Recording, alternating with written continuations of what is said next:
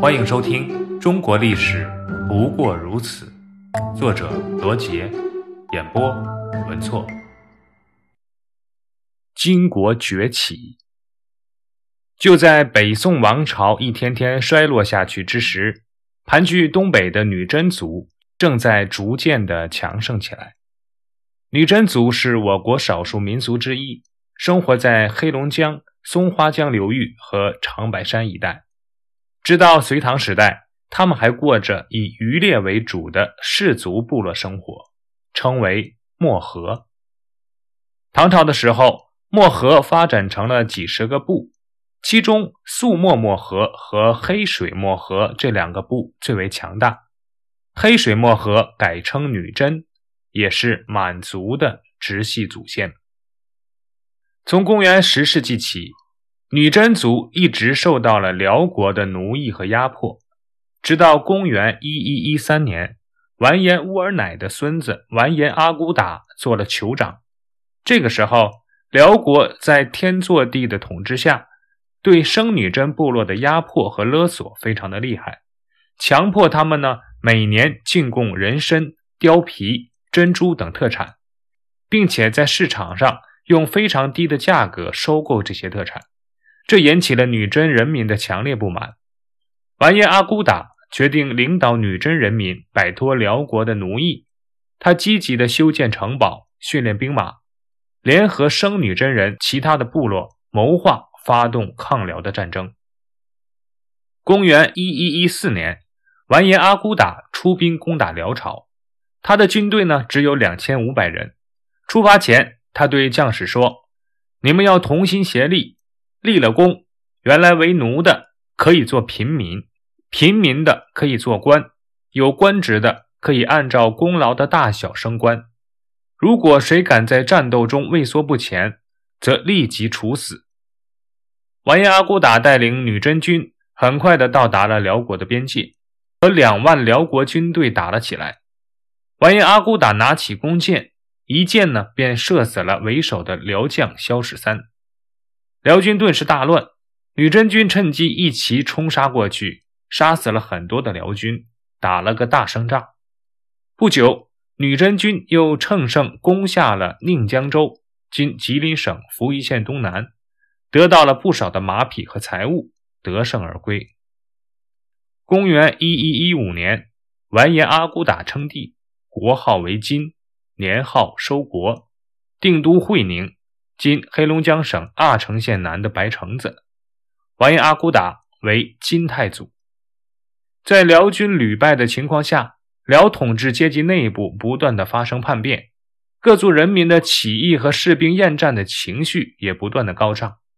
于是，辽国军民纷纷复归金国，完颜阿骨打则不断的论功行赏。对投奔过来复归辽国的军民尽力的安抚。公元一一一五年九月，完颜阿骨打出兵攻占了辽国的重镇黄龙府（今吉林省农安县）。辽上京此时已处于被包围之势，辽朝的灭亡已成定局。在这种情势下，引起了宋、辽、金之间格局的新的变化。公元一一二零年。宋金达成协议，决定联合进攻辽国。协议规定，金军负责攻取辽朝中京大定府，宋朝攻取燕京西津府，也就是幽州。灭掉了辽国后，幽云十六州归宋朝所有，宋朝则把原来进贡给辽的岁币转交给金朝，史称“海上之盟”。公元一一二五年三月。辽国末代皇帝天祚帝被俘，辽国灭亡。辽国灭亡后，宋徽宗派人到金朝索要幽云各州。金太祖提出收取幽州每年的租税一百万贯，宋徽宗便答应了。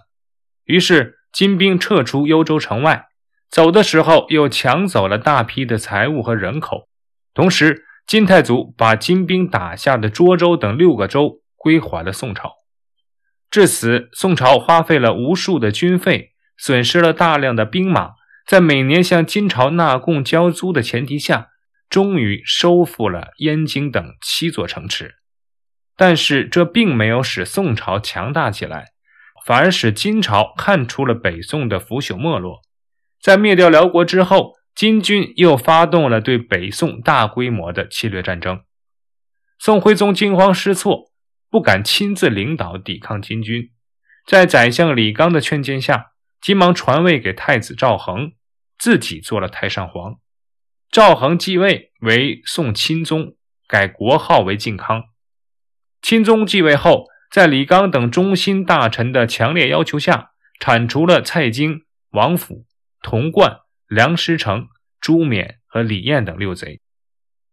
靖康元年正月初七，金国东路军到达开封，宋钦宗迫于形势，启用主战派李纲为亲征行营使，部署京东的防御。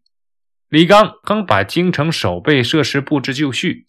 完颜宗望率领的金军就兵临城下，金军向开封的宣泽门发起了猛烈的进攻。李刚组织开封军民坚守城池，与金军展开血战，多次击退攻城的金兵。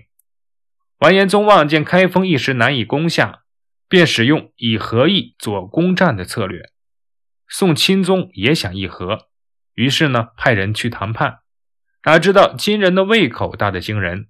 提出的条件是送付给金黄金五百万两，银五千万两，绢一百万匹，牛马骡各一万头，并且还要割让三郡。如此苛刻的条件，宋钦宗居然答应了。在开封城中搜刮，但无法凑齐金人所要的数目，金军则见好就收。金军看到宋军基本上没有多少战斗力。于是发动了第二次的南下侵略，两路大军开到开封城下，再次对开封城展开了猛烈的攻击。开封城内兵力有限，士气又不振，宋朝在危机之际，竟派道士郭京做法，用所谓的六甲神兵出战，结果被金兵杀得大败溃散。于是东京城破，金军要求钦宗亲自到金营求和。这次金人提出的条件更为的苛刻，但钦宗还是答应了下来。结果上至诸王、宫妃，下至平民百姓，全都被搜刮一空。金人还索要少女一千五百人，钦宗甚至让自己的嫔妃抵数。就这样，金人仍不满足，最后扣留了钦宗，接着又扣留了太上皇徽宗。靖康二年（公元一一二七年二月）。金人废徽钦二宗为庶人，并拿着花名册，把皇宫中的嫔妃、公主、皇子、皇孙、驸马等逮进了金营中，同时立宋朝宰相张邦昌为伪楚皇帝。四月初一，金军携徽钦二宗以及皇太后、皇后、嫔妃、皇子、皇室诸王等三千多人北归。七月二十日。徽宗、钦宗在燕京相见，父子抱头痛哭，悲愤不已。徽宗原以为生活可以就此安定，然而九月的时候，金人又将徽宗父子迁往更远的上京，因为南宋势力渐强，金人怕他们夺回徽宗父子，因而，在同南宋的交涉中失去讨价还价的筹码，这样徽宗父子不得不再次承受颠沛流离之苦。建炎二年八月，徽钦二帝抵达上京，金人命他们穿孝服拜祭阿骨打的庙，这被称为献俘仪，实际上是以此羞辱北宋的君臣。然后又逼着他们父子到乾元殿拜见金太宗，接着金太宗封徽宗为昏德公，钦宗为昏德侯。北方气候寒冷。北宋皇室的俘虏们在金国做奴隶，他们的口粮是每人每月发五斗稗子。稗子是一种外观很像水稻的杂草，营养价值比较高，是马、牛、羊最爱吃的。这个东西当人的口粮，就只能冲完了再吃。这五斗的稗子冲完之后，实际上的分量只有一斗八升，根本无法填饱肚子。宋徽宗、宋钦宗以及他们的皇后郑氏、朱氏衣衫单薄，天寒地冻，无法入睡。唯一可以取暖的方式就是烧茅草和柴禾，非常的可怜。衣着方面也只能自己织麻衣。这些皇宫贵族平时都是养尊处优的人，个个都很娇气，根本不会自己动手丰衣足食，所以他们大多没有衣服可穿，常年累月的都是裸体。男俘虏做奴隶，女俘虏做妓女，做金军将士的慰安妇。美貌的宫女乃至嫔妃、公主五十余人，由金国皇帝亲自来分配，都受到了各种各样的凌辱。后来，金人又将徽钦二帝赶至荒凉偏僻的边陲小镇五国城，因为受不了金人的折磨，徽宗将衣服剪成条，结成绳，准备悬梁自尽，被钦宗抱下来，于是父子俩抱头痛哭。后来，金人又将二弟移往了军州。此时，徽宗已经病得很厉害，不久就死在了土炕上。等钦宗发现时，尸体都已经僵硬了。徽宗死后，他的尸体被金人架到了一个石坑上焚烧，烧到半焦烂时，用水浇灭火，将尸体扔到了坑中。这样做可以使坑里的水做油灯。钦宗悲伤至极，也要跳入坑中，但被人拉住，说活人跳入坑中后。坑中的水就不能做灯油用了，所以不准钦宗跳入坑中。徽宗死后，钦宗继续饱受折磨，最后也惨死于北方。大案五十四：靖康之耻。靖康之耻又称靖康之乱、靖康之难和靖康之祸，是中国历史上的一次著名的事件。发生于北宋宋钦宗靖康元年，因而得名。又因为靖康元年为丙午年，亦称此事件为丙午之耻。靖康二年四月，金军攻破东京（今开封），俘虏了宋徽宗、宋钦宗父子以及大量的赵氏皇族、后宫嫔妃和贵卿、朝臣等三千余人。东京城中公私积蓄为之一空。